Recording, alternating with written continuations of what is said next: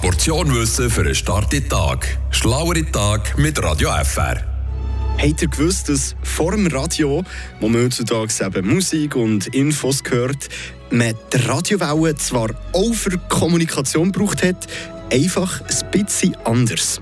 Mhm. Damals hat man über die Radiowellen mit kurzen und langen Tönen kommuniziert, sogenannte Morse-Codes. Ein einfaches Hallo hat damals zum Beispiel so tönt. Oder am bekanntesten war der internationale Hilferuf. Erfunden hat das Ganze der Samuel Morse im Jahr 1837. Fast ein Jahrhundert hat man die Art von Kommunikation gebraucht. Am 30. Oktober 1996 hat aber das Norddeichradio, das ist die damalige Küstenfunkstelle in Ostfriesland, die allerletzte offizielle Botschaft im Morse-Alphabet über den Äther gesendet. Eine kurze Nachricht mit den Buchstaben C, U, L, T, R.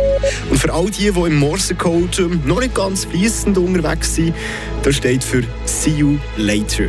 Ein stilvoller Abschied in einer Sprache, die die ganze Welt damals enger zusammengebracht hat. Frische Tag, der Radio FR Morgen.